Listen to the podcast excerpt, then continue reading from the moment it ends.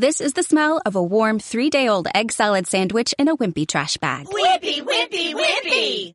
Blech. And this is the smell of that same sandwich in a hefty, ultra-strong trash bag with new Fabuloso lemon scent. Hefty, hefty, hefty! Smell the difference? When life gives you stinky, get Hefty Ultra Strong with new Fabuloso lemon scent. It smells like clean, freshly picked lemons. So no matter what's inside your trash, you can stop the stink and smell the lemon.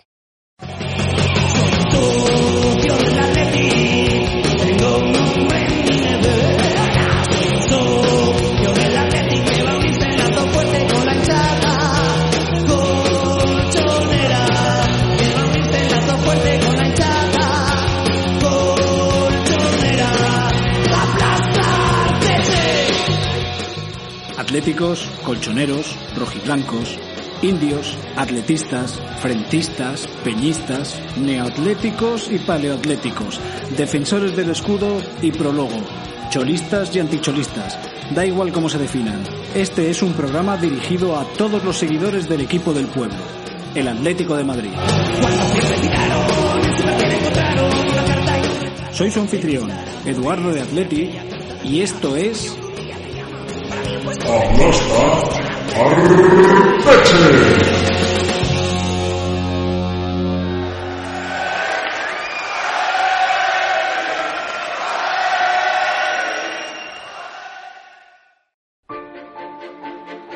En Aplasta Arteche hablamos del Atlético de Madrid. Pero no únicamente de lo que ocurre en el terreno de juego, sino también de todo lo que tiene rasgos atléticos y forma parte de su historia. Como lo que nos gusta es el club y su propia historia, esta semana vamos a hablar y a homenajear a una de las otras secciones deportivas que tuvo el club. Vamos a hablar de la más laureada de todas ellas. Vamos a hablar de el balonmano Atlético de Madrid.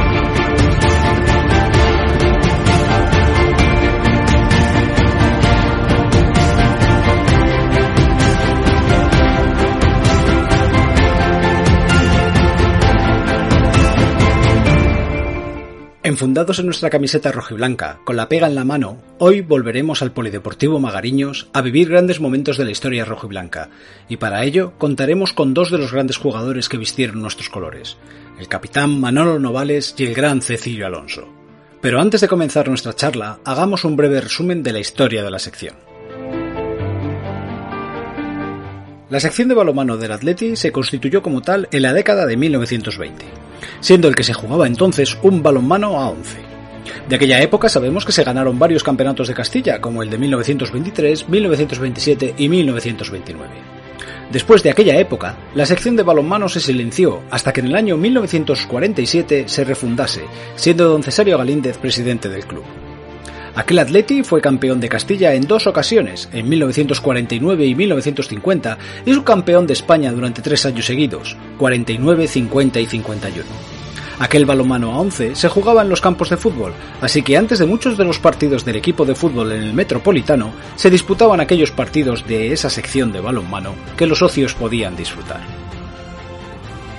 Es a partir de la temporada 50-51 cuando comienza a disputarse el balonmano a 7 en sala en nuestro país. De aquella época sabemos que el Atleti fue campeón de Castilla en el año 52 y logró ser campeón de España en los años 52 y 54. Fue en 1959 cuando se creó la Liga Española de Balonmano conocida como División de Honor. Y es a partir de dicho momento cuando comienza a destacar el balonmano atlético. La primera figura de aquel equipo fue Domingo Bárcenas, quien capitaneó como entrenador, compaginando el banquillo del Atlético con el de la selección nacional.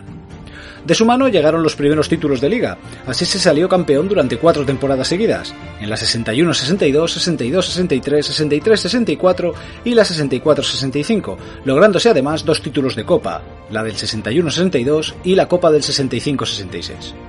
Al final de aquella temporada de 1966, Bárcenas tuvo que dejar el, banquillo atlético, ya que la federación le pidió dedicación exclusiva. Aquella etapa de Bárcenas en el banquillo fue fundamental para la sección, pues los títulos cosechados hicieron que las sucesivas directivas del club no dudasen en apoyar el balonmano. Tras su salida, el Atleti pasó unas temporadas de transición en que, a pesar de lo dicho, se lograron conquistar otros dos títulos consecutivos de Copa, las de los años 66-67 y la del 67-68. En la temporada 70-71 se creó la sección femenina del balonmano.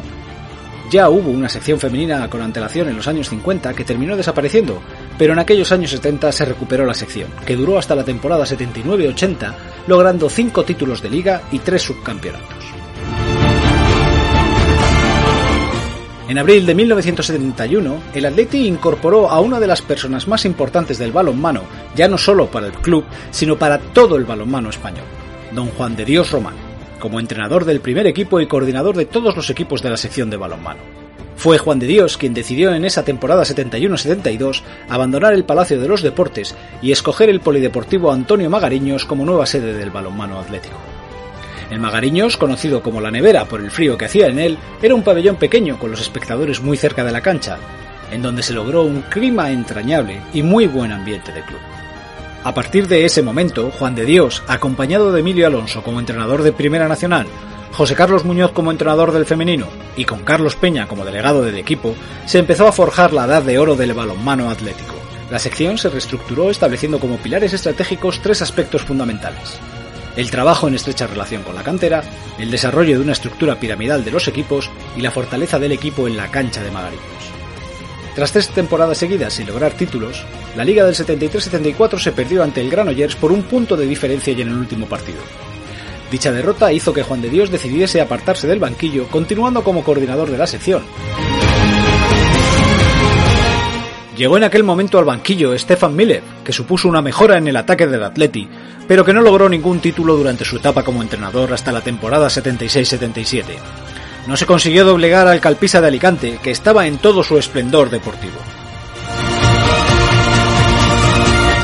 El trabajo iniciado en 1971 comenzó a dar resultados con la vuelta de Juan de Dios Román al banquillo en la temporada 76-77, y sobre todo a partir de la consecución de la Copa del Rey de 1978 que rompió una sequía de títulos de una década. Desde ese momento, el Atleti comenzó el mejor momento deportivo de su historia, que se materializó con la conquista del doblete en la temporada 78-79 y continuó con otras cuatro ligas más, la de la 80-81, 82-83, 83-84 y 84-85, así como dos Copas del Rey, la del 80-81 y la del 81-82 y estableciendo una racha histórica de 70 partidos sin conocer la derrota desde el inicio de la temporada 81-82 hasta el 16 de diciembre de 1984. Dos temporadas y media sin conocer la derrota. Además de los logros en los campeonatos nacionales, el Atleti fue el primer equipo español que disputó la final de la Copa de Europa en la temporada 84-85, donde quedaron subcampeones al perder contra la genial metaloplástica de Sadak, Dicha plantilla fue homenajeada en el trigésimo aniversario de dicho logro por la asociación Los 50 Atleti. Al final de esa temporada, Juan de Dios Román dejó el banquillo del Atleti tras 14 años de trabajo para tomar el banquillo de la selección nacional, dando fin a la época dorada del balonmano colchonero. Durante esos 14 años al frente de la sección, esta logró 5 ligas masculinas, 4 copas, un subcampeonato de Europa, unas semifinales de Copa de Europa y otras semifinales de la Recopa de Europa cuatro ligas femeninas, cinco campeonatos de España juveniles masculinos y tres campeonatos de España de cadetes masculinos. Tras Juan de Dios, en la temporada 85-86 llegó al banquillo colchonero Jordi Álvaro, exjugador atlético. Se dejó Magariños para empezar a jugar en el pabellón municipal Los Cantos en el Colcón y se ganó la primera Supercopa de España. Al año siguiente se volvió al Magariños, no se hizo un gran papel en liga, pero se volvió a jugar una nueva final europea, la de la IHF, que se perdió frente al Granitas Kaunas de la Unión Soviética por el valor doble de los goles. La temporada 87-88 comenzó con la llegada de Jesús Gil a la presidencia del club, empeorando la sección y a la larga suponiendo su desaparición. Esa campaña se perdió a Cecilio Alonso y a Lorenzo Rico, que ficharon por el Fútbol Club Barcelona, así como otras figuras como Luisón García.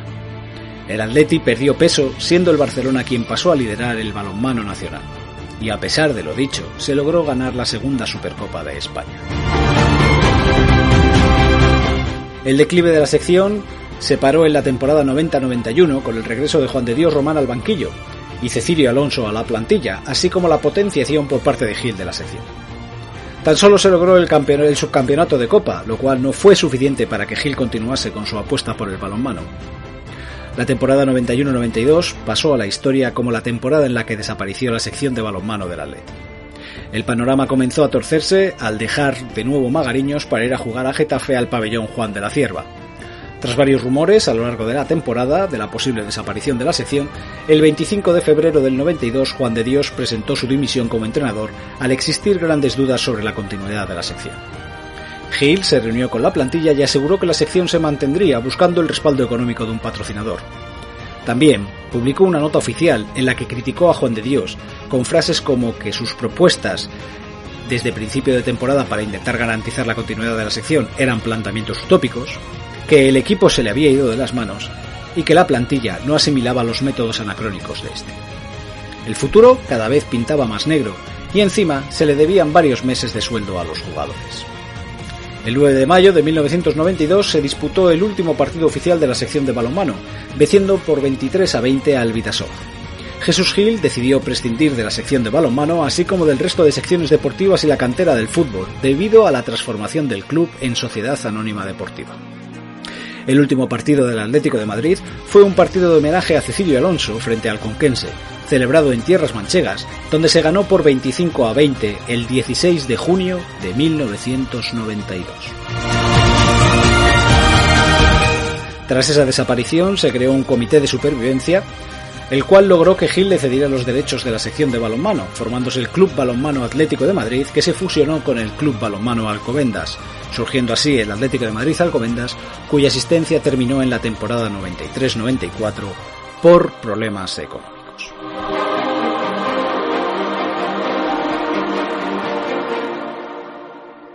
Y tras esta reseña, de la cual queremos agradecer la documentación recabada en su día por don Fernando Sánchez Postigo, procedemos a comenzar la tertulia sobre el balonmano atlético.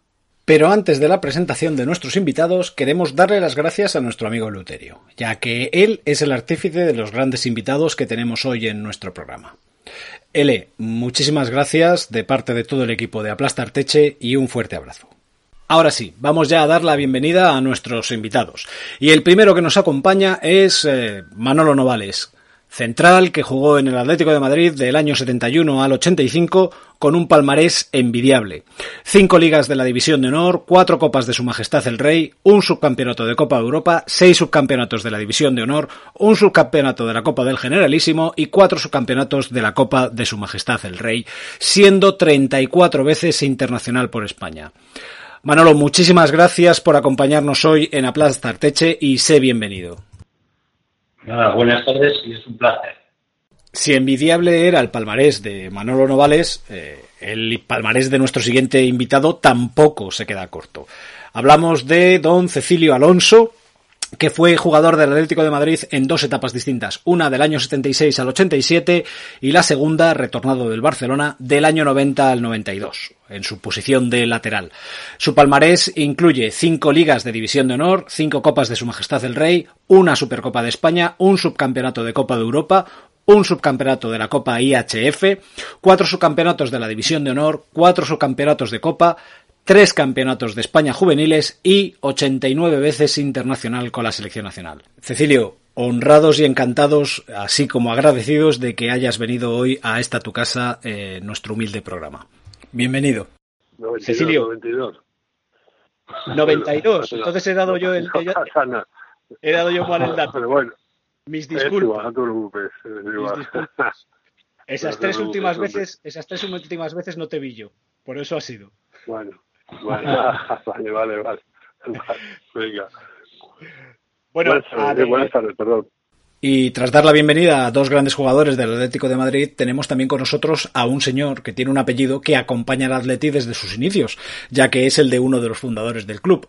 Miembro de la asociación Los 50 Atleti y gran conocedor del balonmano, está con nosotros José Luis de Hacha. Bienvenido, José Luis. Muchísimas gracias y un placer estar aquí con todos vosotros. Y completan el plantel en esta tertulia dos de nuestros colaboradores. El amigo Chami Norte. Hola, Gonzalo. Mm, Muy buenas tardes a todos, un placer, don Eduardo, y más placer que nunca, además, de estar con estas personas tan importantes que a gente como, como yo nos han marcado la infancia mm, viendo jugar al balonmano con el Atleti. Y el Abuchus. Hola, Chus. Bien hallado y encantado de poder aprender de, de mitos de la historia del Atlético como los que tenemos hoy aquí con nosotros. Bueno, pues eh, hechas ya las presentaciones, vamos a entrar en materia. Voy a empezar preguntándole a Manolo, si me lo permitís. Eh, Manolo, tú fichaste en el año 71 por el Atleti, procedente de los juveniles del Colegio Corazonistas de Zaragoza. Exacto, sí. ¿Cómo fue tu llegada al mundo del balonmano y qué significó para ti jugar en el Atlético de Madrid? Hombre, eh, yo llegué al balonmano porque en Zaragoza, que yo soy de Zaragoza, en el Colegio de Corazonistas, el deporte, en aquella época, el, primer deporte era el balonmano. Entonces yo estaba todo el día desde alevines en el equipo de corazonistas. Y entonces, en, eh, en aquella época, del año 70, eh, jugando campeonatos de España con los juveniles, fuimos a, a, a, a Mérida, me parece, Mérida, me parece que fuimos a unos campeonatos, de ahí estaba Juan de Dios y Bárcenas. Porque era la época donde iba a haber el cambio en el Club Atlético de Madrid de, de, de, gente que hace jugadores, que fue el, el año 71-72. Y en aquellos juegos, pues eh, me vieron y me, y me quisieron fichar. Y claro, yo no, cabía eh, por ningún lado, porque yo, imagínate, tenía 16 años todavía. Y entonces, bueno, pues para mí aquello era como un sueño, no sé, ni me lo creía, que ni me imaginaba que me podía haber pasado eso. Y bueno, pues, eh, pues nada, fenomenal. ¿Fue muy dura la llegada a Madrid eh, con tan temprana edad?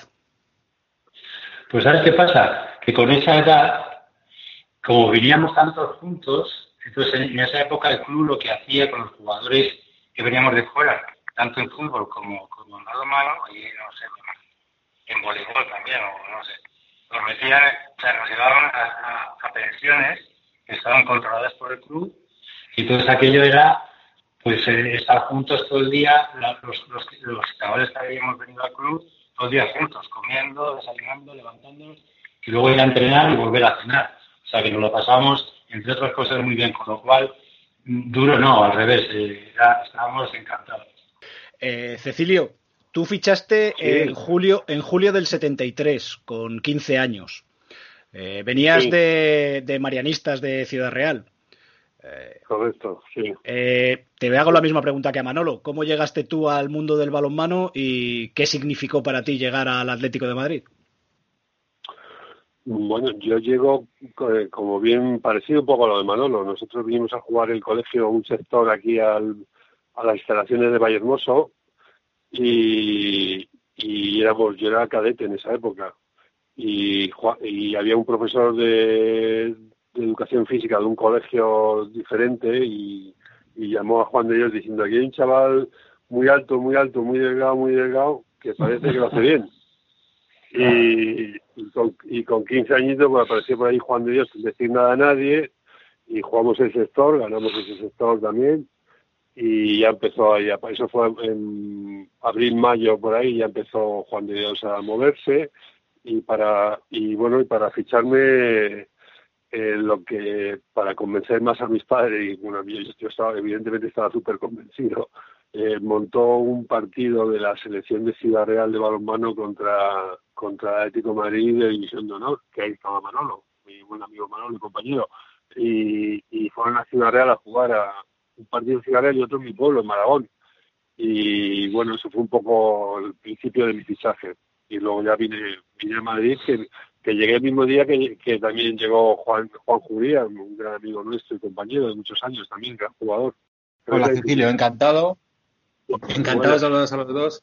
Eh, a ver, más que una pregunta, es un, un trauma infantil que, que tengo yo y que te voy a comentar porque me ha pasado eh, desde, desde pequeñito.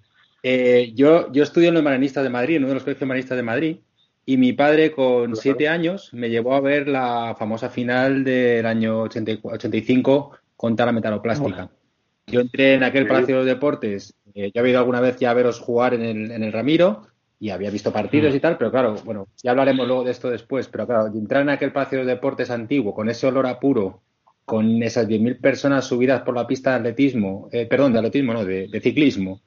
Claro, yo me quedé, o sea, para mí fue como entrar en otro universo. Y, y recuerdo especialmente, eh, eh, me quedé con, con varios jugadores, con Manolo, con Lorenzo Rico, que desde entonces me había fijado, pero fue como un día muy importante, y con el 3, ¿no? Eras, que eras tú. Por, por, porque yo también era bastante alto en esa época, jugaba al baloncesto, pero bueno, me, no sé por qué me, me, impresionó mucho tu actuación, ¿no? Y tu forma de jugar. El tema es que cuando volví al colegio, pues uno de los encargados de deportes, me, hablando de este tema, que era del Atleti, me dijo, hombre, pero si, si Cecilia ha estudiado en, en Marinistas de, Ciudad Real. digo, oye, coño. Entonces yo empecé a montarme una pequeña película en mi cabeza que ese invierno acabó por, por traumarme, que fue, em, tuvimos un campeonato que tú conocerás de cuando eras joven, de las Olimpiadas Marianistas, que íbamos todos los colegios marianistas de España, y en mi categoría no existía el baloncesto. Éramos de primer año y nos dejaban ir, con lo cual yo, eh, pleno de confianza, después de, ver, de veros jugar a vosotros, me puse de portero de balonmano. Y nos presentamos en la Olimpiada, eh, en Ciudad Real, a jugar al balonmano.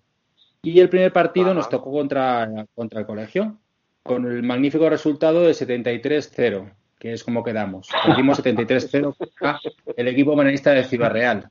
Con lo cual, yo volví de, de Ciudad Real pensando que cualquier persona que haya nacido en Ciudad Real es un superdotado para el balonmano.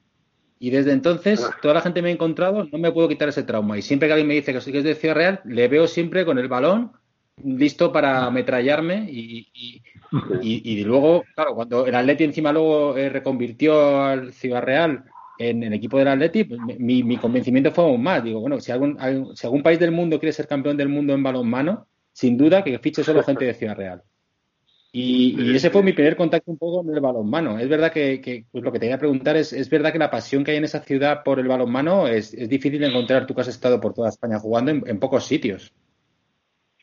Sí, sí, la proporción, sí, la proporción de jugadores, es increíble eso, sí. En eso, bueno, pues eh, me siento un poco también agraciado en ese sentido, ¿no? De poder, de poder echar una mano al balonmano, al balonmano ciudadano, pero al Balmano Ciudad en general, ¿no? Porque han salido cantidad de jugadores buenos, ¿no? También un compañero nuestro también que Mano bien conoce y también es amigo nuestro, muy amigo de Rafa López León, también que fue internacional y jugador de la Atleti, que jugó también la final de la metaloplástica, también es de allí. Eh, bueno, los Carlos Juan, mucha, mucha gente ha salido, muchos jugadores. Y luego es verdad que en una ciudad de 60.000 habitantes y eso, que tenga un porcentaje tan alto de, eh, de jugadores de balonmano, pues bueno, pues algo algo bueno habrán hecho, ¿no? Porque pero sí es verdad que si te, si te metimos 33-0 y eso, no es para crear afición eso, ¿eh? tampoco ahí estuvimos un poco brutos, ¿no? Porque si, si acabas 33-10, 33-15, pues dices, bueno, pues yo he metido un gol, pero con 33-0 lo primero que lo primero que piensas es cambiar de deporte, ¿o no? Eh, sí, bueno, no, volví rápidamente al baloncesto, eso es verdad, pero desde luego sí me quedé con esa, con esa idea de que si alguna vez de mayor eh, creaba un equipo balonmano, ficharía solo gente de Ciudad Real. Me parecíais eh, gente superdotada para este deporte. Mm, bueno, bueno, pues nada, pues lo siento, pero bueno, ahí estamos, ahí estamos. Manolo, eh, ¿qué sensación tenéis vosotros respecto de la afición del Atleti hacia vosotros? Eh, ¿Habéis tenido mm, siempre buena respuesta por parte de la afición? ¿Sentís que la afición todavía os sigue mm, alabando y, e idolatrando como, dignamente merecéis? Hombre, yo creo que en la época nuestra, cuando estábamos en Magariños, la afición que, venía a Magariños era impresionante. De hecho, teníamos algunas peñas que estaban, estaban locas con nosotros, vamos, porque nos trataban siempre fenomenal. Pero era la época aquella de Magariños, que la gente estaba al lado del campo. Bueno, también fíjate, el partido que jugamos en la final de la Copa Europa estaba el Palacio de Deportes pero vamos, siempre hemos tenido eh, el, buen rollo con la afición. Lo que pasa es claro, luego eh, el mano en el Atlético se, cortó y, bueno, pues con el tiempo, con el paso de los tiempos, todo se va perdiendo, ¿no? Y si ya, si, si el club no hay balonmano, pues lógicamente la gente que se acuerda del balonmano y de nosotros, pues es gente ya, de, ¿sabes?, de muchos años, vamos. Sí, ya no somos pues niños, ya no somos niños. Yo ahí referente un poco a, Sí, no, está claro. Yo, referente un poco a lo que ha dicho Manolo para continuar, para continuar un poco en, cómo está la afición. Yo que soy aficionado directo al fútbol con mis hijos y viajo con ellos y eh, no es por no, es por pretenciosidad ni nada, ¿no? Pero el recuerdo que tiene la gente con el balonmano es la leche. Y en particular, cada vez que, que eso lo pueden decir mis hijos, eh, hubo una final de Copa de Fútbol cuando fuimos a Barcelona que perdimos 2-0 con el Sevilla, eh, aquel famoso aquella, aquella famosa final de fútbol de hace 10 años o por ahí, 8 o 9 años, no me acuerdo mismo bien. 10 años, 10 Eh, años la justo. gente- la gente empezó eh, cantarme ahí en el, en el campo, al entrar en el campo, Cecilio Alonso, y eso fue impresionante, bueno, fue impresionante. Yo lloraba, mis hijos, bueno, mis hijos que eran más pequeños, evidentemente, me miraban y diciendo, papá, papá, ¿esto qué es? Yo, pues esto es lo que es, es- este club, este club es así. Bueno, más, más que este club, ¿no? esta, esta afición, esta, esta raya roja y blanca y este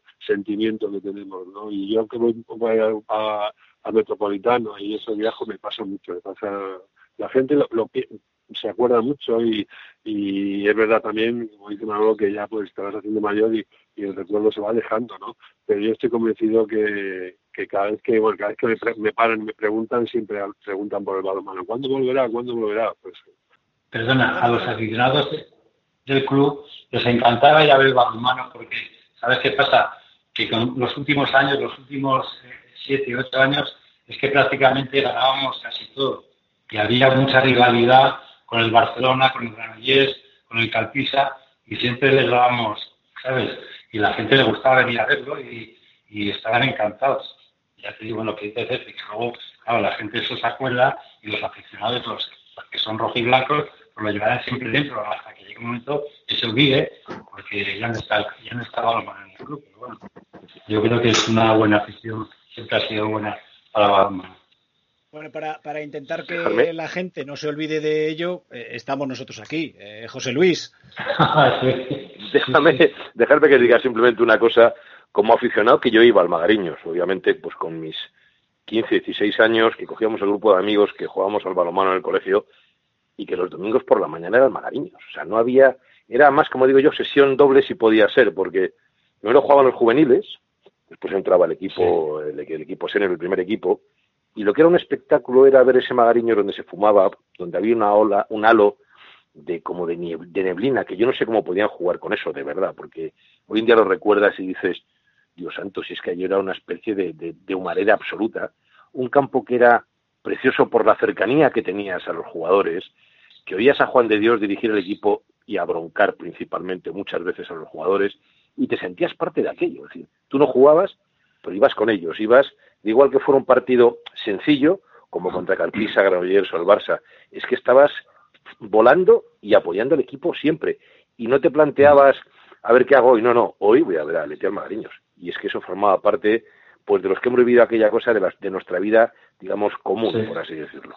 Eh, José Luis, ya que has intervenido, quiero preguntarte a ti por Domingo Bárcenas, eh, ya que con él comenzó todo en el balonmano eh, dentro del Atlético de Madrid. Eh, cuéntanos. Yo creo que Chomin Bárcenas fue el que puso los pilares después de todo lo que... Los pilares que dio paso a todo lo que vino después. Juan de Dios y ya pues todos los grandes jugadores, Manolo, Cecilio, todos los que pasaron por ese equipo, pues venían de un trabajo anterior que yo no sé si ellos lo sabían o no lo sabían o se hablaba entre el equipo que había hecho Chomin Bárcenas durante seis años, ¿no? Ya no era solamente compaginar eh, selección con club, era poner las bases, era fueron cuatro ligas seguidas, eh, fue un doblete, que la presidencia o la junta directiva del club confiara en la sección del balonmano. Y yo creo que si eso no se hubiera dado, posiblemente hubiera sido mucho más complicado haberlo montado después o haber puesto eh, toda la maquinaria en marcha, ¿no? Yo creo que Chomi la puso eh, absolutamente formidable y Juan de Dios la remató con los jugadores, ¿no? Es algo, una especie de trabajo en equipo que realmente sin Chomin posiblemente hubiera sido diferente. Y, y como ya has citado a Juan de Dios, eh, que, que- que es una de las figuras más importantes dentro del balonmano, tanto del Atlético como, en, como de, eh, en, en toda España, y al cual le mandamos un abrazo desde aquí, me gustaría que me contaran un poco, tanto Cecilio como Manolo, su- sus experiencias con él, eh, sobre todo por eso que estás diciendo de, de que les abroncaba mucho. Empieza tu Ceci. No, tú Capi, el Capi, que empiece el Capi. A mí me da la risa. Pues mira, yo que te voy a contar de Juan de Dios, porque la verdad es que para mí fue el entrenador del año 71 y el entrenador del año 85. Entre medias hubo, hubo un entrenador que, que era húngaro, que se llamaba Stefan Miller, que estuvo una temporada, pero bueno, pues eh, Juan de Dios eh, nos ha llevado siempre el equipo y las broncas muchas veces, casi todas las veces, sí nos venían bien. Pero bueno, por el temperamento que él tiene y por cómo era, pues era lógico que, que estuviera así. Si no hubiera estado así, igual no hubiera sido el club como así, o sea, el, equipo. O sea, que, que el, equipo y Juan de Dios siempre ha sido, han estado juntos, ¿sabes? Y las broncas muchas veces a, más de un jugador siempre se venían bien. Era, era como eh, el, alma, el de todo, ¿no? Incluso se metía en temas económicos, de gestión, de fichajes, probablemente por, por su capacidad, ¿no? Pero a nivel de entrenador y lo que era lo que el juego que nos sacaba a los jugadores era impresionante, impresionante. Los entrenamientos que normalmente duran, eh, llámese en fútbol, en cualquier deporte, baloncesto, balonmano, normalmente duran dos horas. Con él, con él duraban una hora y cuarto, una hora y veinte, porque nos sacaba tanto tanto nos, el jugo que nos dejaba tan secos y tanto esfuerzo que él, a él acababa el entrenamiento diciendo, muy bien chavales, venga, todos a la lucha. Y había pasado 80 minutos, 85 minutos y, no podíamos más. ¿eh? Era un, rendimiento absoluto en, la cancha durante la semana. Y luego durante los, eh, los partidos y eso, pues ya, ya le conocéis, ¿no? El carácter que tenía, súper competitivo y bueno, a veces, a veces que perdía un poco la cabeza, y para eso estábamos un poco algunos para que la cabeza se la encontráramos, ¿no? Se la sentáramos, pero muy bien, un, fenómeno como... No, ¿sabes, ¿sabes lo que pasa, Ceci? Que yo creo que, que eran tantos, fueron tantos años juntos que ya nos controlábamos entre las dos partes. Él nos controlaba a nosotros y nosotros.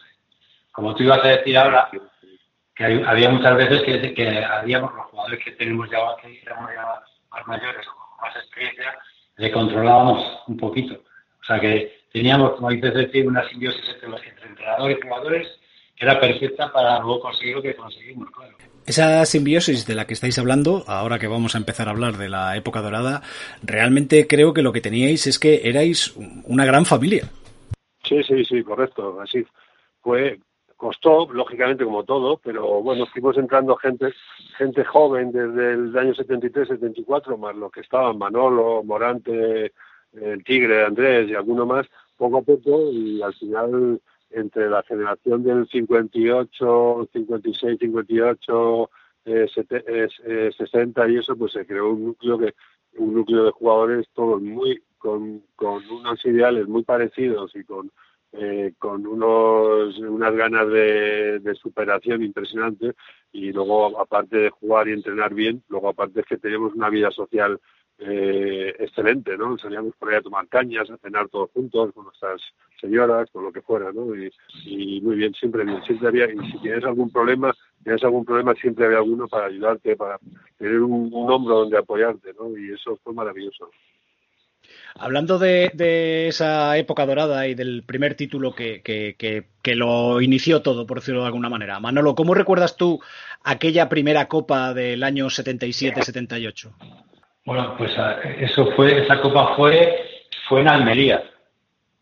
No, no, no, no, fue en Las Palmas, en Las Palmas. En Las Palmas. En Las Palmas, en Las Palmas. Y, y fue en el año, en el año 77. 77, bueno, era la temporada 77-78, pero fue en, fue en el 78, efectivamente. Pues es que me acuerdo yo perfectamente, porque además he estado viendo, porque ahora yo estoy con las fotos que tenía, si os recuerdo yo tenía que me he estado viendo, y es que estaba haciendo la mili, porque tengo, tenía el pelo, en las fotos tenía el pelo feo casi. Y claro, eh, pues para mí, pues, y además era el primer, el primer título que conseguimos, porque desde el año 71 que yo llegué hasta el 78, 7 años, sin conseguir nada, pues la verdad es que era un poco, un poco, el Calpisa nos tenía un poco ahí, ahí el Granollers y bueno, conseguir aquella copa pues fue un exitazo. Y bueno, pues eh, yo... Recuerdo que aquella copa, eh, por concretar exactamente la fecha, fue el 11 de junio del 78, en la cual ganasteis por 29 a 23 al Granollers en Las Palmas. Y, y, el último título de copa que se había conseguido había sido 10 años antes, en la temporada 67-68. Por eso, por eso, entonces aquello fue también un poco el inicio de que en el club también pusieran también fuerza con el balonmano y bueno, pues la verdad que fue un buen, ciclo eh, Ceci, ya que le he preguntado a Manolo por la Copa, háblame tú de la Primera Liga, que fue justo el año siguiente que además se logró el doblete, porque ganasteis Liga y Copa. Sí, sí, sí, ahí empezaba ya el motor, el motor de Atleti empezaba ya a funcionar. Ya llevábamos un par de años, tres años, eh, eh, tocándole un poco las narices al Calpisa, que era el equipo de los millonarios, de los fuertes, y habíamos venido una promoción, habíamos llegado a una promoción joven de la cantera de Tino ya con y estábamos ya cerquita, cerquita, y todo empezó con la, con la copa del, la primera copa y luego al año siguiente, eh, que costó, costó ganarla y la ganamos en, creo que la ganamos en Gijón contra el grupo de Badonga. Fue el partido donde ya que nos conseguimos ser campeones de liga. Y bueno, ahí, a partir de ahí ya empezamos a, a ganar, a ganar y, y bueno, ya no paramos. Es que ya sabes que, que sarna con gusto no pica al final pero bueno, todo va a ser mucho esfuerzo. Yo le puedo, le puedo poner un poco la cosa eh, graciosilla, pero todo, todo tenía su esfuerzo y su, su, complejidad y, bueno, hicimos, hicimos un, gran equipo. Además, de verdad, eh, José Luis, tú como espectador y, persona totalmente eh, involucrada con el mundo del balonmano, mm, recuérdanos cómo fue aquella racha de 70 partidos invictos que tuvo el equipo desde el principio de la temporada 81-82 hasta el 84. En aquel momento eso fue un auténtico hito, casi dos temporadas seguidas sin perder. Pues sí, y yo creo que pudieron hasta ser más, ¿no? Porque cuando se perdió eh, quizás fue una especie de, de relax porque vas a jugar a Canarias y dices, bueno, pues hombre, esto voy a ganarlo, ¿no? Cuestión que en su momento pues, pudo costar una derrota. Pero claro, ver a tu equipo ganar un fin de semana sí, otro también. Eh, yo creo que eso tiene que darte una confianza tan brutal desde el punto de vista de jugador y el punto de vista de aficionado, ¿no? Es decir, si es que no vamos a perder, si es que me da igual jugar contra con que voy a jugar, que voy a ganar. Y ese plus es algo que no sé, que no sé, que es muy difícil conseguirlo. Estar 70 jornadas sin perder, con los equipos que había en aquel entonces, con Carpisa, ya no lo que era, pero estaba ahí, el Barça. Es decir, y bueno, y voy año tras año ganando partidos uno detrás de otro. Yo creo que ese mérito es muy, muy complicado de conseguir y estos señores lo consiguieron. Vamos a hablar ahora de un logro, porque realmente es un auténtico logro, y es el ser el primer equipo que consiguió llegar a una final de Copa de Europa. Eh, ¿Qué significó aquella aquel campeonato para, para vosotros, eh, Manolo? Tú como capitán. Eh... Hombre, aquel, aquel, año es que, es que fue impresionante y claro, el, bueno, ya el conseguir llegar a la final cuando jugamos la semifinal contra el Duque de Praga, bueno, aquello fue, yo nunca había visto una cosa igual. para nosotros creo que fue casi más importante la semifinal, porque llegamos a la final, bueno, también es verdad, es que cuando jugamos la final, el primer partido allí en, en Sabas, la verdad es que no salió muy bien y, perdimos de 7. Entonces aquí luego en, en Madrid lo tenía complicado, pero, pero es verdad que la semifinal para nosotros impuso una alegría tremenda, algo, algo impresionante, esas cosas que no se viven, bueno, por lo menos yo, que era la primera vez que lo viví, que lo viví y la única. Para mí fue impresionante, vamos, una cosa, un logro increíble. Y encima, para el balonmano español, que a nivel internacional no conseguía nada en aquella época, luego ya, luego ya lo consiguió todo, pero en aquella época no. Me parece que lo, máximo que consiguió fue una, una recopa de para Granollers y, y el Cartisa no sé si consiguió ahora algo, pero, pero nunca eso. Entonces, pues para nosotros, para el Atlético de Madrid, para el Madrid, para los jugadores, fue algo, ya te digo que luego ya hubo muchos más títulos y tal, pero no, esto fue una cosa, un hito en la historia del balonmano. Yo, yo redundaría un poco, es la típica, la típica derrota que te sabe a la historia, ¿no? Pero sí es verdad que, que nosotros, si, si hubiésemos jugado, pues no sé, a lo mejor 15 o 20 partidos más internacionales en nuestra época anterior, anterior, tuviésemos tenido esos partidos tan difíciles, yo creo que ya esa, esa final la hubiésemos ganado. Porque el recorrido fue increíble, el recorrido ganamos al Magdeburgo, ganamos al campeón europeo el año anterior, al Dukla de Praga en semifinales. El Magdeburgo alemán, que era impresionante el equipo, la ganamos de 12 en el Magariños y perdimos allí de 11 el Magdeburgo, es decir, que los daneses. Y sin embargo, el, el, la metaloplástica, el recorrido fue facilísimo. Vino eh, un suizo, un italiano, no sé qué, no sé cuánto. Nosotros llegamos a la final, yo creo que ya con la batería bastante agotadas, y, bueno, y aparte por la metaloplástica cambió el, el, ritmo del balonmano, cambió la metodología del balonmano, del juego totalmente, y, y no había vídeos, no había mil cosas que para, para poder eh, eh, copiarles o para, para poder eh, estratégicamente darles guerra, ¿no? Y un poco, un poco eh, agotados y un poco despistados, ¿no? Pero si esto no, si yo creo que al año siguiente le podemos haber ganado tranquilamente. Por ponerlo un poco en situación, que no sé si todos los oyentes eh, lo recordarán, pero aquella metaloplástica estaba eh, constituida con la base de la selección yugoslava de balonmano que venía de ganar eh, el oro olímpico en los Juegos de Los Ángeles. Entonces, muchísimo mérito el vuestro por, por plantarles cara. Yo, pues justo dando un poco lo que estaba contando Manolo y Cecilio, efectivamente, yo creo que lo importante de aquel, de aquel de aquella final fue el camino. Eh, yo recuerdo con, siete años perfectamente el partido de ida con el Magdeburgo, que mi padre me decía que esos tíos eran unos tíos eh, muy, altos y muy fuertes y nos iban a aplastar. Me acuerdo que en ese partido Cecilio Alonso metió 14 goles, lo tengo marcado, o sea, me acuerdo perfectamente de eso y de una actuación de, Lorenzo Rico espectacular. Eh, recuerdo, como ha contado Manolo, la vuelta del Dukla, que fue un partido en un pabellón eh, con banquillas en los lados, como si estuvieran jugando cadetes, una presión tremenda, un partido muy duro. Eh, eh, recuerdo todo ese camino, incluso el, partido que en teoría fue más sencillo, que fueron los, los, los del Gladsaxe, eran, creo que habían sido subcampeones o cuartofinalistas de, de ese IHF el año anterior.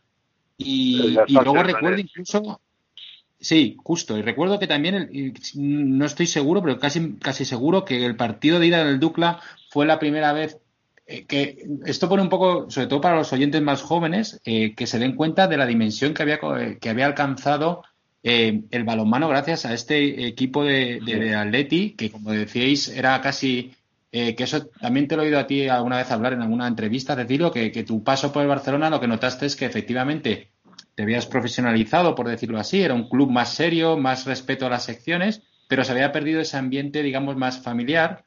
Y, sí recuerdo que hubo problemas porque el, partido de ida de las semifinales, la Federación Internacional ya obligó a jugarlo en Alcorcón porque, porque como decía José Luis, el ambiente en, el, en Magariños era, era una pista que ahora no tenía ni las dimensiones oficiales para poder jugar. Exacto. Y hubo que jugar en Alcorcón, me parece, ¿no? Que tuvisteis que jugar fuera en, Alcorcón. Sí, sí.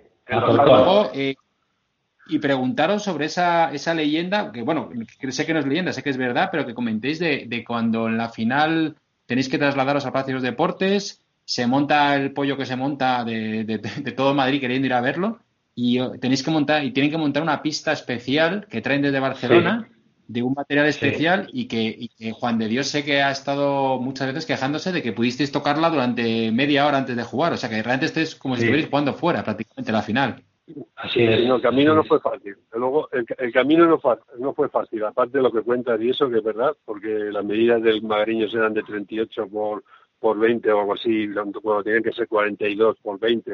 Y, y, en fin, pero sí, sí es verdad que nos dejaron jugar contra el Magdeburgo en Magariños. Fue como un, un favor, ¿no? Y menos mal, y, ahí se vio que le ganamos de 12 al Mademburgo. Si hubiésemos jugado contra la metaloplástica en el Magariño, bueno, el Magariño hubiese, hubiesen ya quitado el techo, hubiese quitado el techo, y bueno, imposible. Hubiésemos jugado 10 minutos, hubiesen quedado 5.000 personas, por 10 minutos hasta 5.000 personas, porque si no era imposible. Pero bueno, es que es decir, yo creo, Gonzalo. Es decir, que yo creo que, que fue el partido de balonmano, primer partido de balonmano, que más gente fue a verlo a un campo. El, de la final. El de la, 11.000 personas, 11.000 personas que pusieron gradas detrás de las porterías, las gradas, como bien decía Gonzalo, toda la pista de, ciclismo indoor, eh, la gente ahí puesta y luego cuando se rompieron las lunas de cristal, que, que la gente presionaba tanto fuera para entrar, que, a ver, me quedo, yo cuando salgo al campo, cuando salimos al campo todos desde el túnel, que recordáis que el túnel del Palacio de Deportes antiguo salía desde abajo como si aparecía del metro, y pronto llegas allí y, todo el mundo con una banderita en la mano del Atleti, todo el mundo con una banderita. Sí, sí, sí, eh, a, a, mí se me cayeron los palos del sombrajo. Y dice, hostia, madre mía, la que ¿dónde estamos, madre mía? ¿no? Y esas cosas, por eso te un poco la, la, experiencia de haber, de haber tenido que jugar más tiempo, más sitios, más más finales, más cosas, pero Si no, pero bueno, pues bien, bien estuvo, No. ¿eh? tampoco me quejo. Es que, es decir, que el vídeo, cuando vemos el vídeo de la final ahí en el, en el Palacio, es que es impresionante el, el sentido que había. O sea, es que se te ponen los pelos de punta. Yo cada, cada vez que lo veo, me pasa esto, vamos. Sí, Eh, sí, sí. Manolo, leí, leí una entrevista hace poco a, a, a Bujovic, a, a Vucevic, que jugaba en ese equipo, y luego se fue al Barcelona y estuvo mucho tiempo allí, luego ha sido entrenador, que decía que él, ese partido decidió que se quería venir a vivir a España, que para ellos fue algo impresionante, llegar a ese pabellón, también creo que no, no jugó a favor, a favor vuestro, también os lo digo, o sea, creo que ellos gestionaron mejor esa presión y, y- y se vinieron arriba, además creo que al principio del partido eh, el seleccionador de Yugoslavia, que estaba por ahí rondando también, Sí, eh, le dieron sí. un monedazo, alguna algo pasó que se ven las Sí. imágenes que el tío engancha a los jugadores y les debe decir algo como estos cabrones nos están tirando de todo, ir a por ellos y la Y verdad es que jugaban, era un espectáculo que los jugaron. O sea, vosotros erais un Mm. equipazo, pero ellos también hay que admitir que era una gente con un. Además, yo creo que, que, un poco también por preguntaros, creo que fueron los primeros que hicieron algún cambio táctico importante, o sea, un nuevo balonmano, por decirlo así, ¿no? Eh, os costaba mucho enfrentaros a ellos, no solo por la potencia física, sino por la forma de jugar que tenían, ¿verdad? Sí, sí. Ellos, ellos eh, aparte que la, que la raza balcánica es un poco más, es más desenfadada, es un poco más, está más acostumbrada al- a, la presión y su forma de ser un poco chulesca y eso les vino, les vino bien. La final les, les impresionó, pero ellos venían ya, venían, lo tenían, estaban bastante confiados, ¿no?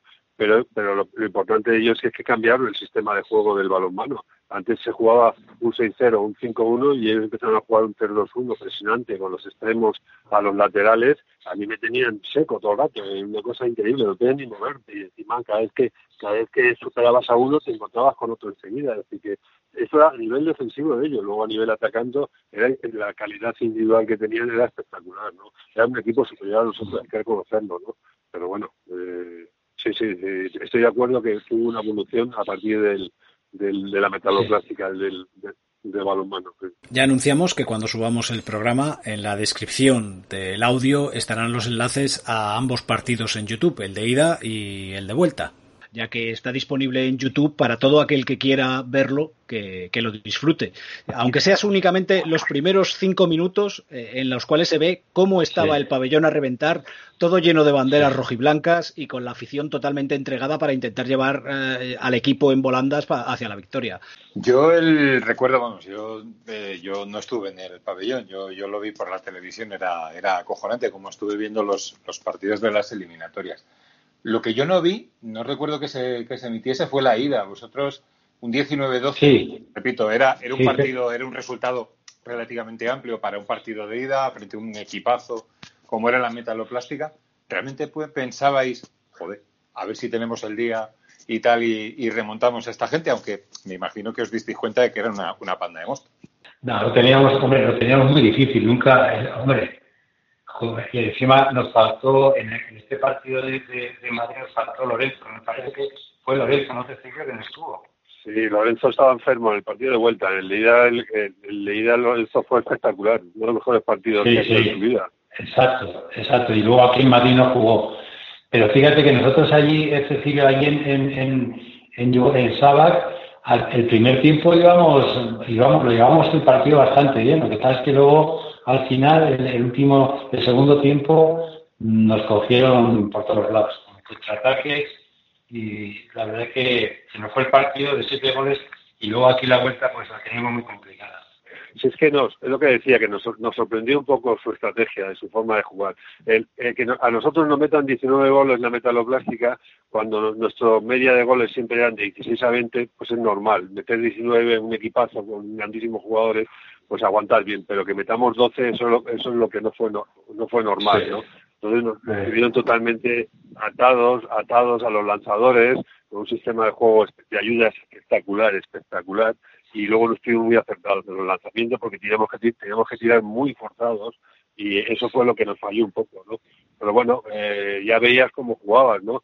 Eh, y el partido de vuelta porque salimos con muchas ganas, pero cada vez que cometíamos un fallo era un gol de ellos. Y eso nos fue minando, nos fue minando. No bajamos, la verdad es que no bajamos los brazos en ningún momento, pero bueno, sí, yo creo que perdimos dignamente. José Luis, dos años después eh, se juega la final de la Copa IHF. ¿Tú crees que en aquel momento el equipo ya estaba un poco más preparado para disputar una final europea o les, les pasó un poco lo que estaban diciendo también Cecilio ahora con que les faltaba esa experiencia en Europa? Bueno, yo creo que me habían cogido experiencia con la con la eh, con la final, obviamente, la final de la Copa de Europa, ¿no? Eso es, indudable.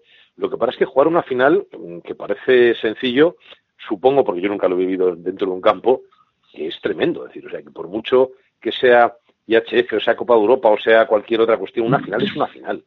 Y obviamente la experiencia siempre dice mucho y la experiencia es, eh, es fundamental, pero es que me imagino que, que por dentro los, los eh, te va comiendo el estómago, ¿no? Los nervios, la tensión, el saber si el partido tienes que resolverlo de una manera o de otra, eh, cómo empiezan los partidos, que es muy importante porque eh, no es lo mismo fallar los tres primeros ataques o defender mal los tres primeras defensas que hacerlo al revés, ¿no? Tener una confianza tremenda. Y, bueno, pues se vivió de aquella manera, se hizo de esa forma y, y el equipo, eh, bueno, empezaba a respirar todo lo que yo que en su momento había sido. De todos modos, creo que sigue siendo un gran mérito para, para el equipo el, haber llegado a aquellas dos finales y, aunque no se lograra levantar el título, mm, ahí quedan para la, para la memoria de todos. Eh, después de aquella final de, Copa de Europa, Juan de Dios eh, se retiró de entrenar en, al Atleti y se marchó a la selección. Quería preguntarte a ti, José Luis, por, vamos a avanzar un poco ya hacia lo que es el final de, de, de la sección de balonmano.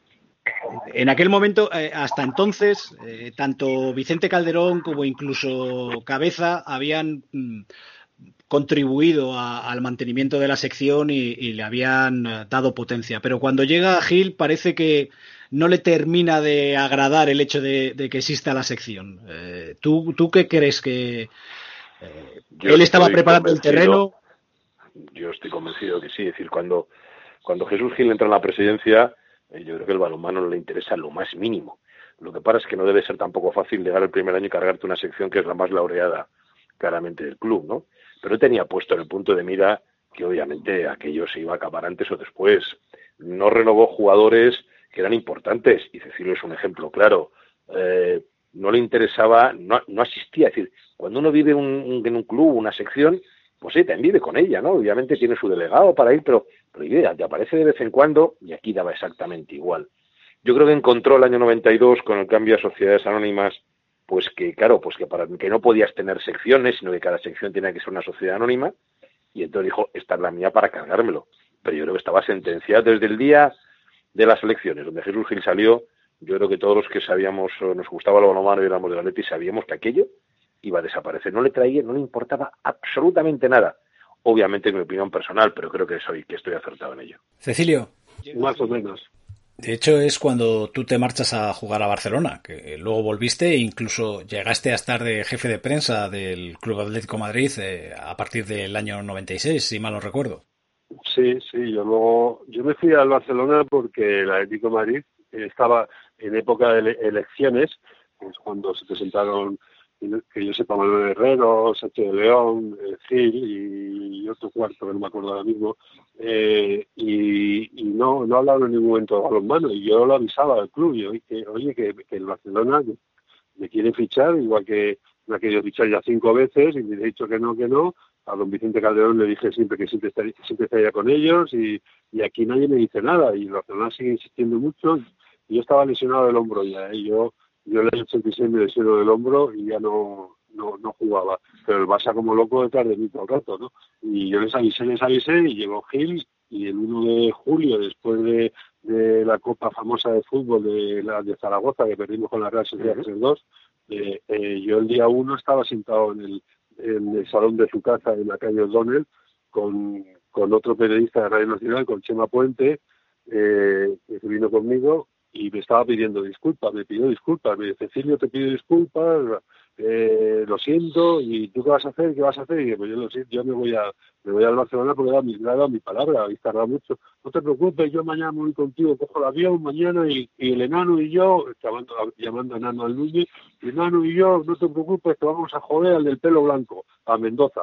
Y yo, ¿qué, me está, qué, me está, qué, me está, ¿qué, me está, contando a mí este hombre, este hombre de, Mendoza, de Núñez, de no sé qué? No te preocupes, que seguro que vuelves, no sé qué.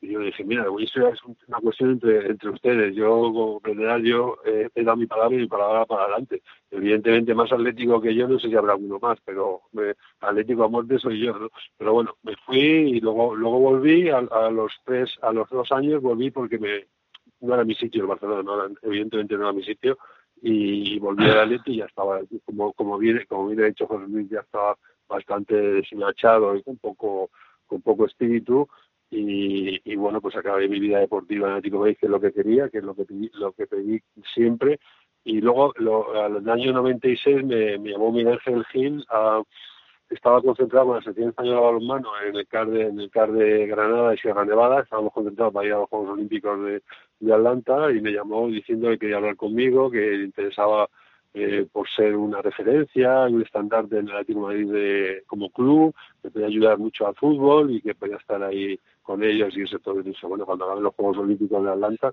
que volvimos con una medalla de bronce y ya pues empecé a trabajar, empecé a trabajar en el club de jefe de prensa y relaciones institucionales hasta el 2000 que, que fue el descenso y el desastre de la administración judicial y todo eso, ¿no? esos cuatro años fueron increíbles, ¿no? Pero no fueron de balonmano, lógicamente. Y eso que se intentó también hacer algo, alguna cosilla para que volviera a la gestión de balonmano. Y ahí estuve presente, ¿no? Pero nada, no había ningún interés por nadie. Eh, eh, Manolo, ¿tú cómo viviste aquella desaparición de la sección? ¿Qué cantidad de sentimientos tuvieron que, aflorar en aquel momento? Hombre, pues como comprenderás, yo cuando, cuando pasó esto con Gil, que ya sabíamos que iba a quitar la sección, hubo, hubo unos años regulares y tal, hombre, pues, pues una decepción total, porque para mí, bueno, sin meterme en temas económicos, que tampoco los conozco, pero creo que el Atlético de Madrid tuvo una oportunidad en su momento de haber seguido con un equipo balonmano y no quiso hacerlo, pues yo creo que por un tema económico pequeño, ¿eh? un tema pequeño.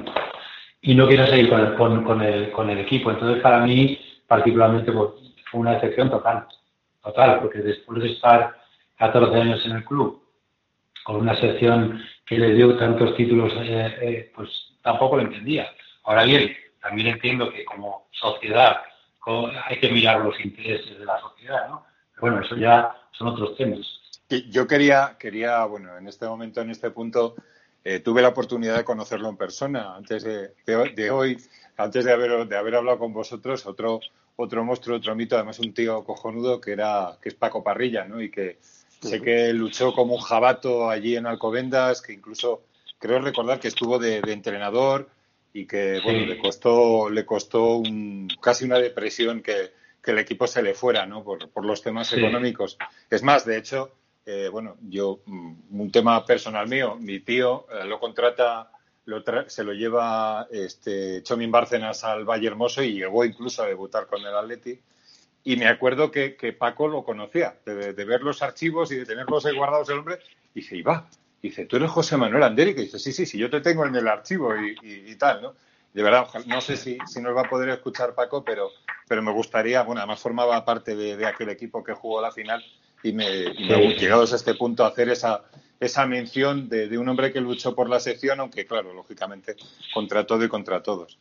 Bueno, y después de, después de la desaparición de la sección, vivimos un amago de resurrección con, con cuando el balonmano Ciudad Real eh, se traslada a Madrid, ya en su momento Cerezo, allá por el 2005, había insinuado algo de, revivir la sección de balonmano, pero no fue hasta el 2011 en que se produjo ese traslado. Eh, Cecilio, cuando se produce el traslado y, el patrocinio, porque realmente el Atlético de Madrid ahí lo que hizo fue un patrocinio por parte de la SAD, no realmente formarlo ni integrarlo dentro de, la sociedad, eh, la, afición volvió otra vez a responder. Joder, que se volvió, madre mía, fue impresionante. El, primer partido que fue la Supercopa, eh, 13.000 personas en Vista Alegre. Si es que, si es que es increíble. Estas, eh, yo me, me, pongo de mala leche además. es increíble que no haya una sección de balonmano en, en el club, ya eh, vía Sociedad Anónima Deportiva, vía lo que sea, porque la respuesta fue brutal, brutal. Y, bueno, el día que retiraron mi, mi camiseta con el número 3 también, otras 12.000 personas, 13.000 personas. Es que luego cada vez que jugábamos partidos de competición europea, 8.000, 9.000 personas. Es que eso no, es fácil. Es verdad que es un pabellón muy grande, a lo mejor la sensación casi de, de, de poco de, desamparado, ¿no? Pero no, es, pero es, es, la leche. Y es que es, un sentimiento que sigue teniendo el ADN del Atlético de Madrid, de la gente, de los seguidores, del seguidor. El ADN, hay un baloncito de balonmano metido ahí en los glóbulos, joder, los glóbulos rojos y blancos, perdón. Así que es algo impresionante. ¿Cómo no ha podido tirar para adelante estos, estos? Pero bueno, en fin, es lo que hay. José Luis, ¿tú qué opinas de aquel amago de resurrección y de lo que está diciendo de Cecilio? Pues que, tiene toda la razón. Lo que pasa es que yo creo que no ha habido nunca voluntad ninguna de volver a crear una sección de, balonmano en el Atleti. Ahora mismo es posible, es decir, la ley de sociedades anónimas cambió, con lo cual ahora puedes montarlo. Si se montara ahora, llenaríamos otra vez Vista Alegre, estoy absolutamente convencido, pero arriba no hay ningún interés. Cuando, bueno, se llega al acuerdo con Ciudad Real, supongo que por la relación, amistad que tenían con Díaz de Mera, viene aquí, el Atleti es un mero patrocinador que, según se decía, me imagino que no es erróneo, ponía 800.000 euros para abordar el 20% del presupuesto. En un presupuesto de Ciudad Real está hablando de 4 millones de euros. Hombre, en un presupuesto de un club de 450 millones, 500 ahora, que no haya para poner 5 o 6, ya no estoy hablando de irte a 12 o 14, para tener un equipo de balonmano, para pelear, obviamente, por la liga, para, bueno, hacer tus pinitos en Europa e irlo reforzando. Lo que no había es ninguna intención absolutamente de nada. Cuando hubo ese amago, había que llegar a un acuerdo con, porque la ley te obliga o la Federación Española te obliga a tener equipos juveniles. Y en vez de recuperar poquito a poco lo que era la cantera histórica de la Leti, se llegó a un acuerdo con un colegio. ¿vale? Se llegó a ese acuerdo y si te visto aquí pasillos por gloria. O sea, no, no había ningún interés, no había nada. Y tú ibas a Vista Alegre y veías como la gente vibraba con el equipo y, y todo. Y te digo, lo montas ahora y vuelve a salir. Pero sigo pensando lo mismo que cuando digo Gil ni Miguel Ángel, ni nadie tiene ningún interés porque no es algo que dé dinero, te da prestigio, pero nada más que dinero, y que pero no te da dinero, entonces dices que esto no me, si no me da dinero no me interesa, entonces vamos a dejarlo pasar. Y es una desgracia absoluta porque, vuelvo a repetirlo, estoy convencido de que haríamos Vista Alegre o el Palacio de los Deportes día sí, día también.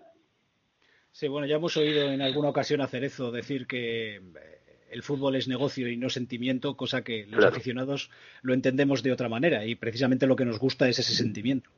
Eh, pero me gustaría también preguntaros, eh, tanto a Manolo como a Cecilio, por la situación actual del balonmano eh, en España. Estamos viviendo una época en la cual la gente parece que se vuelca cuando hay campeonatos del mundo, cuando hay campeonatos de Europa, cuando hay selecciones, pero luego mm, a nivel diario parece que no tiene tanta repercusión. Eh, ¿Qué opináis vosotros, Manolo? Hombre, pues mira, ha perdido mucha afición, pero básicamente yo creo que es por el, tema de que no hay, no hay competición. O sea, la liga, la liga actual de balonmano es el Barcelona nada más. O sea, es que no hay, no hay ni otro equipo que pueda, que pueda hacer frente. Es que ni, dos ni tres, vamos, es que no, no hay competitividad ninguna.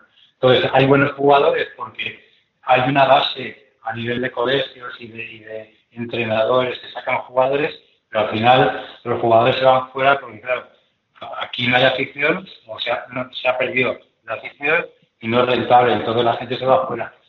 Fíjate, la selección, los títulos que consigue, lo bien que, está el equipo de la selección, pero, en España se ha perdido completamente, pero por eso, porque no hay, no hay, no hay competitividad en la, en la división. Es un deporte residual, totalmente residual y y no merece casi, no merece, no digo no merece la pena, ¿no? Pero el, el seguidor, ¿qué hace? Ver 40 eh, partidos y 40 partidos que gana el Barça y luego una lucha entre el segundo, tercero y cuarto y los vayan a defender. Eh, eso al final, bueno, pues un poco el, el de balonmano es, como decía, era un poco, es un poco residual, se juega en zonas pequeñas ya, en pues, ciudades, ciudades pequeñitas y bueno, tiene su, su fuerza eh, temporalmente. Ya cuando pasan dos o tres años, si el equipo desciende, ya desaparece incluso el deporte. Es, un, es una pena. Y a nivel, y evidentemente, como dice Manolo, a nivel de, a nivel de selección, los jugadores ya se van a otros, a otros países. Es lo que hacían, lo que hacían antes los jugadores que venían a España a jugar, ahora nos, vamos fuera y, bueno, para hacer su dinero, unas ligas más competitivas y eso también se ve luego en los resultados de la selección española, que bueno, que los jugadores tienen un nivel muy alto. Bueno, yo quería apuntar una cosa que hablabais de la selección ahora, ¿no? Eh, es que hace tres años fuimos campeones del mundo junior. Y hace un año o dos fuimos medalla de plata. Es decir, ¿qué cantera hay? El problema es que los chicos, cuando de repente ven que no hay, a nivel de jugar ya a nivel profesional, que solo hay un club y que los demás no prácticamente no existen, o como dice en Manolo, o se van fuera o acaban desapareciendo. Y yo creo que vienen momentos muy complicados en esa historia, porque siendo campeón del mundo junior, cobras esa selección de dónde están jugando y te encuentras que muchos han abandonado ya la práctica del deporte a nivel semiprofesional, ¿no? Claro, pero, vuelvo, vuelvo a lo mismo. Mira, tú, por ejemplo, ves eh, cualquier liga de campeonato de, los países del norte de Europa, vamos, Francia, Alemania, los países nórdicos, tú ves las ligas ahí, si te saca un partido en televisión, los campos están llenos. Como, como en el partido nuestro de la final de Copa Europa, igual cada partido. ¿Pero por qué? Por lo que te decía, porque hay mucha afición, pero la afición la mueve también la competitividad que hay con, los equipos. Si son una liga de 15, hay siete que están todavía compitiendo para ganar el título. Y aquí en España, eh, no sé cuántos años va a ganar la liga. Es que no, no, hay otro. Sí, es una lástima y es una cosa, eh, lo que estáis diciendo. Eh, ya no eh, equipos como Capilsa o, o, Granollers o Vidasoa, incluso eh, la desaparición del propio Ciudad Real, del balonmano Michelin, ah. eh, el, el, Portland, San Antonio, el Teca, o sea, es, es se han ido cargando a todos esos equipos, el Ademar de León, han ido desapareciendo. Efectivamente, y es una lástima. No, pero, pero, oye, pero luego hay equipos, por ejemplo, eh, aquí en España que luego han jugado Copa Europa, o sea, que han ido a jugar Copa Europa afuera y tal, pero no tienen tirón, porque el tirón lo tiene el Barcelona, lo tiene el equipo Madrid, lo tiene, bueno, es el propiedad del equipo de balonmano, pero, pero, es que no tienen entidad, ¿sabes? Para, para que la gente sienta el liga del balonmano. me da pena, porque uno, el equipo que le está dando un poquito de guerra al Barça es mi el equipo de mi amada Logroño, pero es que es verdad que allí hay muy poquita afición, el pabellón encima es pequeñito y te da pena, te da pena porque, y no yo creo que es una cuestión de, no, no es una cuestión de jugadores ni de base, es una, jugador, es una cuestión de competitividad de liga, que simplemente totalmente, no está en el mercado. Totalmente, totalmente, ese, es el problema. O sea, no somos campeones del mundo porque sí.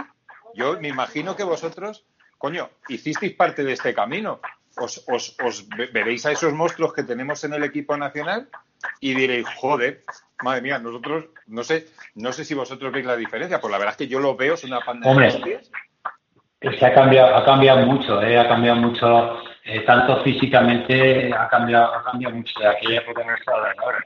Pero bueno, al final es el tema de la competitividad entre los equipos, porque efectivamente aquí en España hay equipos como el de Logroño, por ejemplo, que, además han gastado dinero y han fichado también gente fuera. Pero es que, pero es que el problema es que ¿quién va a ir a ver un partido balonmano si es que encima volvemos a caminar una cosa, es que luego hay mucha gente que no lo entiende, ¿sabes? Entonces no, no les no les apetece ir a verlo porque no ha habido, a nivel nacional no hay, no hay un poco de, educación en este sentido. Pero bueno, eso son yo creo, mayores. Yo, creo, Manolo, que en ese sentido... Eh, perdona, Gonzalo. Eh, creo que, Justo eso, creo que vas a decir lo mismo, que, que el problema es que es un producto que no se está vendiendo en televisión. Y ahora, desgraciadamente, como estaba diciendo Manolo y Cecilio, o vendes en televisión o no tiene nada que hacer. Vamos, es que nos podemos ir al baloncesto. Tenemos un equipo. el balon... Para mí, el baloncesto y el balonmano siempre han sido deportes que se han compenetrado bien, porque son. No sé, siempre me han parecido deportes muy muy muy muy parecidos en, su manera de entenderse. Y, y, nos pasa exactamente lo mismo. Tenemos jugadores en la mejor liga del mundo, en la NBA, eh, tal, no sé qué, y es un deporte que la ACB en España está, hombre, no está como la Soval pero está hecha tocada de muerte también, porque, no, no hay ninguna televisión que apueste. Ojo que el guarrazo que se puede que se puede dar económicamente es cojonudo, ¿eh? o sea que y, ya vienen de dos guarrazos porque se subieron a la parra y, el baloncesto tiene muchas debilidades, ¿eh? a pesar de ser una una entre comillas una potencia económica. Sí, pero hay un problema, hay un problema además de formación, como decía Manolo. O sea, quiero decir que eh, un deporte que no se publicita en televisión, a pesar de que ahora eh, está bien claro que el fútbol lo copa todo y es lo que están continuamente potenciando porque es donde hay muchísimo dinero. Pero creo que la televisión pública debería de ocupar ese espacio que queda abierto. Y, en la televisión pública, quitando los campeonatos internacionales y, ya, claro. y cosas que pasa que al final, al final es, un, es, un círculo que se come, ¿sabes? Porque claro, si no, si no das publicidad a los partidos, pero porque la gente no quiere invertir, porque no hay rivalidad, es una, ¿sabes? Es una pescadilla que se come la cola. Mm. Al final. Sí. Y además, Yo creo que Hola, hola, hola como, como bien decís, ya, ya tengo las manos calientes, que eh, además, como bien decís, el, el, lo que no puedes hacer es llegar a un acuerdo con una televisión eh, privada de pago. Es decir, que si quieres promocionar un deporte, no te vayas a Canal Plus. Eh, no lo digo por Canal Plus, no tengo nada contra, no tengo nada contra Canal Plus, ¿eh? pero si, si encima que tienes pocos seguidores el balonmano tiene, entra en una crisis fuertísima, se dando hace 10 años casi. ¿eh? Ahora está ahora es mejor, bueno, ya hemos hablado de este tema. Hace 10 años, si te contratas con Canal Plus, eh, ¿qué haces? Promocionalo con Canal Plus, ¿qué te va a dar? No te da dinero, te da, lo único que te da es eh, medios, te da los medios. Pues entonces vete, quédate en televisión española y, y, y lo promociones más. ¿no? Pues bueno, es un, un error de los muchos que ha podido haber. ¿no? Y es una cosa que pasó ya también con el baloncesto, como decía Gonzalo, que, también se fue a Canal Plus y, perdió, perdió seguidores. perdió todo. El único, el único camino que le veo yo, fíjate, que puede haber alguna posibilidad de que esto, en algún momento alguien decida invertir dinero en televisión, eh, y que es un poco aprovecharse de la situación, es el balonmano femenino. Que, que, es verdad que ha, pegado un salto cualitativo brutal. O sea, yo he visto un partido de balonmano y alucinas de, Vamos, yo es que para empezar, de la época vuestra no recuerdo haber visto balonmano femenino. O sea, ni lo recuerdo. en eso tienes mucha razón, ¿eh? Es, mucho más divertido, ¿eh? Es muy divertido, es educativo, eh, eh, puedes conseguir una nueva cantera. O sea, al final hay que buscar nuevas formas de promocionar un deporte que, que al final esto funciona una de dos. O eres el fútbol, que te da igual lo que pase, porque estás por encima del bien y del mal, o los demás deportes tienen que buscarse la vida en los colegios, en que la gente le apetezca jugar, en que haya una explosión de gente jugando y luego tirar de los de lo que una selección pueda tirar o de un equipo. En España equipo es difícil, porque solo es el Barça. Pero bueno, una selección. Pero igual es el único cambio que nos. ¿Tú eres Gonzalo? Sí. Oye, Gonzalo, una anécdota nada más. El club tuvo equipo de balonmano de, mujeres, de chicas. Sí, sí, lo he visto fotos. Y que, yo, por ejemplo, quedaron campeones de España y además yo me casé con una jugadora.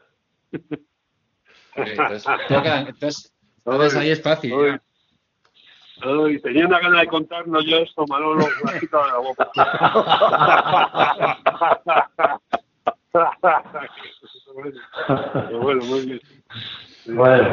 bueno, chicos, eh, se nos acaba el tiempo y, solamente puedo agradeceros, eh, primero, que, hayáis eh, dejado un rato de vuestro tiempo para, compartirlo con nosotros y haber recordado todos esos momentos entrañables y que creo que, están muy dentro del ADN rojiblanco, como habéis dicho antes. Así que, Manolo, muchísimas gracias por haber estado con nosotros. Oye, yo, yo quiero daros también las gracias porque, pero tanto a vosotros como a José Luis, porque además yo creo que se lo he dicho muchas veces. Pero, pero bueno, que, José Luis, la Peña de los 50 fue para mí como o sea, eh, la primera vez que nos hicieron un homenaje por haber quedado campeón eh, semifinalista de, de Copa Europa. O sea, el club nunca nos hizo un homenaje. Nunca. Y la primera vez que hicieron algo por ese partido fue la Peña de los 50. Y os lo agradezco, os lo agradezco a José Luis y a vosotros ha sido un placer estar con vosotros. Cecilio, mm, te digo lo mismo que lo que le acabo de decir a Manolo. Muchísimas gracias por haber estado aquí con nosotros. Eh, gracias a vosotros porque tenéis, se nota que sois rojiblancos, rojiblancos, buena, buena gente, que tenéis una ilusión por seguir, por contar cosas de, este club. Y, y, bueno, y ese huequito que podemos ocupar nosotros de balonmano, pues si os sirve para que refrescar un poco la memoria y hablar de la, de la fuerza que siempre tuvo esta sección, pues mejor siempre hay que sumar. Eh, son momentos tristes por, la situación y eso, pero hay que y daros, las gracias por todo lo que, hacéis. Aparte, Arteche, Juan Carlos Arteche era un gran amigo mío, era un, era un gran amigo mío. Eh, hemos jugado al golf muchos años juntos, al golf, nos hemos reído, pues tenía su gracia, su, su, idiosincrasia, un tío muy, muy especial, pero un ganador nato y, encima le habéis puesto el, título del programa que, redunda más en, lo maravillosos que sois. Sí, sí, sí. Muchísimas, muchísimas gracias. Eh, José Luis. Un placer. Un placer. Eh, a ti te agradezco que hayas venido, eh, te agradezco que, seas de esas personas que están luchando por, eh, recuperar la memoria de lo que ha sido el Atlético de Madrid, como, nosotros intentamos aquí poniendo nuestro pequeño granito de arena. Y de verdad, eh, sabes que tienes aquí tu casa y cuando quieras eres bienvenido. Ha sido un verdadero placer. Que alguien se acuerde del balonmano como vosotros es absolutamente maravilloso. Que estar con Manolo y con Cecilio charlando es todavía mejor y yo solo lanzo un deseo, ¿no? Que supongo que posiblemente nunca habré cumplido, pero que, algún día esa sección vuelva otra vez a vestir de rojo y blanco. Si ese día ocurre, ese día seguro que estaremos todos allí. Desde luego que Gracias, José. Gracias, José Luis.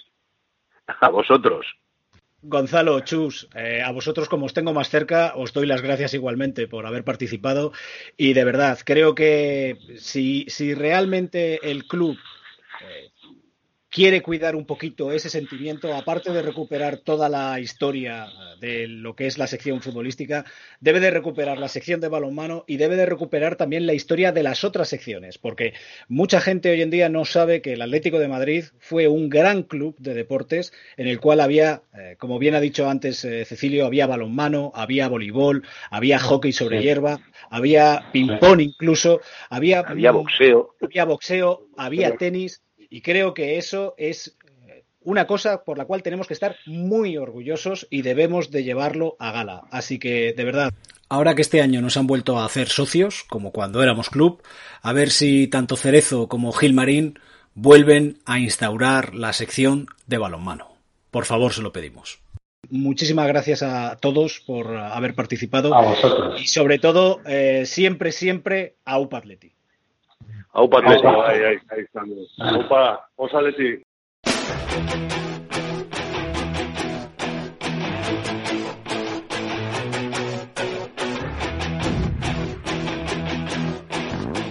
La plaza del 2 de mayo era un hervidero de gente. Grupos de amigos se repartían por cada rincón charlando a un volumen poco prudente, mientras, en alguna parte, un pelmazo agredía a una guitarra maltratando a Sabina. En otra esquina, un yonki extraordinariamente longevo robaba una mochila desatendida a un tipo que golpeaba los bongos en trance. La noche era cálida e invitaba a trasegar cervezas en esas botellas de color caramelo. Las litronas reglamentarias que los chavales de los 80 y 90 llevaban siempre en la mano los viernes por la noche. Después de apartar con el pie un par de cristales grandes y una bolsa de plástico, el grupo formado por tres chicos y dos chicas se acomodaba tras la estatua de Daoiz y Velarde. Las féminas, como suele pasar, se ausentan en comando buscando un lugar apropiado para aliviar la fisiología. Ellos se pasan un porro y hablan de cualquier intrascendencia. A medida que avanzan las horas, la plaza se va vaciando progresivamente. Cada vez hay más espacio entre los distintos grupitos y el ambiente se va enrareciendo. Primero un conato de gresca entre dos, a cual más borracho, Después una señora bronca entre unos rockers que debían de venir del King Creole y unos mods con ganas de liarla. La vieja pelea de parcas contra chupas de cuero que se libra sin descanso desde el 64. Cuando aparecieron los destellos azules de la policía, se acabó la fiesta. Los cinco amigos, que fumaban porros y bebían cerveza, deciden que será mejor levantar el campamento. No vaya a ser que se escape un guantazo. Mientras esperaban el autobús nocturno, dos de los chicos comenzaron a hablar. ¿Qué vas a hacer el resto del fin de Oscar? Mañana sobar todo lo posible, que estoy rotísimo. ¿Y el domingo? Tendría que estudiar. No, en serio, no tengo nada que hacer. Pues si quieres tengo entradas para ir a ver al Atleti. Ah, ¿que te cagas? Te paso a buscar y vamos juntos. El sábado transcurrió según lo previsto por Oscar, es decir, con su madre pasando la aspiradora a las 12 de la mañana, desayunos que se juntan con la comida y luego una salida por el barrio que se acaba a las 4 de la mañana yendo a dormir con el estómago revuelto de calimocho y pipas. Desde la cama y entre sueños, creyó escuchar el telefonillo. Un par de minutos después entró su padre en la habitación diciendo Levántate, que ha venido Javi a buscarte. Dice que espera abajo. No podía ser, se había dormido pero bien con la cabeza dándole vueltas, se puso un pantalón arrugado y la camiseta del Atleti. Mientras iba dando saltos a la pata coja para calzarse las adidas, llegó a la cocina. Sobre la encimera había unas porras que habían sobrado. Se hizo con un par y bajó por las escaleras. En la calle, Javi le esperaba sentado en el Vespino. Misma estampa, pero más entero, con sus ray y el casco en el codo.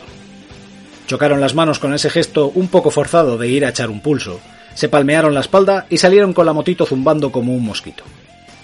Oscar empezaba a recuperar la conciencia según iba avanzando bajo los semáforos. ¿Qué hora sería? La cosa es que parecía por la mañana. Además, estaban yendo de una forma muy rara al calderón. De hecho, estaban prácticamente en dirección contraria. Al llegar a la plaza de la República Argentina con sus delfines en la fuente, Javi tiró por Serrano. De pronto redujo la velocidad y subió al bordillo. En el momento en que Oscar vio la valla del instituto y la pequeña fachada del polideportivo, entendió todo. Iban al balonmano. Se bajaron de la moto y mientras su amigo se agachaba a poner el candado, Oscar le dijo: ¿Tenías entradas para balonmano? Mamón. Sí, claro, te lo dije. Mintió descaradamente. Segurísimo. Te has empeñado en que venga. Tío, y a mí no me gusta. Eres un pesado. No te vas a quedar fuera, ¿no? Pues mejor será que vayas tirando para adentro. Que eres una agonías. Algunas veces sientes una conexión inmediata con una persona o con un lugar, como si hubiera estado ahí con el único propósito de ser encontrado por ti. Exactamente, eso es lo que le golpeó a Oscar cuando pisó las gradas de Magariños. Cuando alzó la vista y vio esos balcones que se asomaban a la pista engalanados con pancartas, banderas y la publicidad amarilla de caja postal o colacao. Por encima de todo, las vigas de acero entrecruzándose para proteger el suelo y dar cobijo a los aficionados. Esa pista de madera gastada, renegrida en algunas zonas y llena de líneas de colores que daban diferentes indicaciones a los jugadores del Atleti y a los del Stu. En perfecta simetría, dos grandes círculos negros con la inscripción Jean Rives. Saltaron los jugadores a la cancha y la afición rugió incluso más que en el propio Calderón. La proximidad de unos y otros, unido a la acústica cerrada del recinto, hacía auténtica magia. Cuando comenzó el partido, siete titanes de rojo y blanco se enfrentan a otros siete guerreros. Pese al estruendo con el que se jaleaba cada acción, no resultaba nada difícil escuchar el sonido de los impactos, los pelotazos despejados por el portero e, incluso, algún juramento, tanto de los jugadores como del banquillo. Esa forma de defender el escudo de una manera tan física conquistó a Oscar para siempre. Aunque el presidente borrase de un plumazo una sección histórica años después, el recuerdo de aquella mañana se convirtió en un pilar de su sentimiento atlético. Incluso ahora, de vez en cuando, coge la moto y gira por Serrano desde República Argentina. Pasa por delante del Magariños y toca el claxon. Después, sigue hasta la M30 para rendir homenaje completo al Atlético de Madrid de verdad y a su amigo Javi, que rompió el abono cuando las grúas cercaron el Manzanares.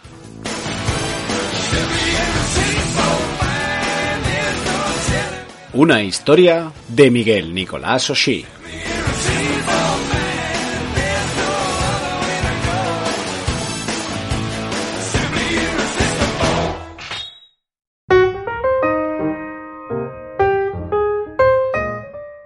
Hasta aquí llega nuestro programa especial dedicado al balonmano del Atlético de Madrid.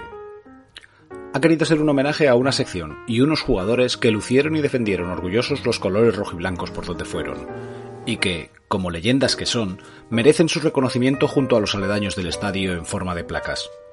Ojalá el Atlético de Madrid nos escuche y lo haga posible. Hasta la semana que viene. AUPA Atleti.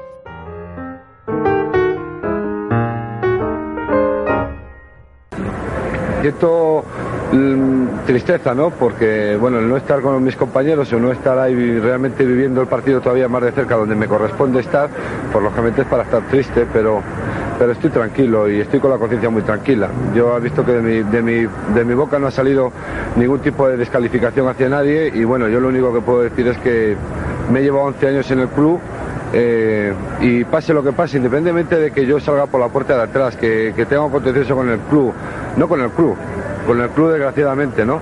Pero siempre seguiré siendo del Atleti y siempre le defenderé a muerte. Soy más antiguo que algunos que dicen que son muy atléticos. This is the smell of the leftover tuna fish sandwich you left in your lunchbox over the weekend in a wimpy trash bag. Wimpy, wimpy, wimpy! Blech! And this is the smell of that same sandwich in a hefty, ultra strong trash bag. Hefty, hefty, hefty. Ah, smell the difference? Hefty Ultra Strong has Arm & Hammer with continuous odor control, so no matter what's inside your trash, Hmm. You can stay one step ahead of Stinky. And for bigger jobs, try the superior strength of hefty, large black bags.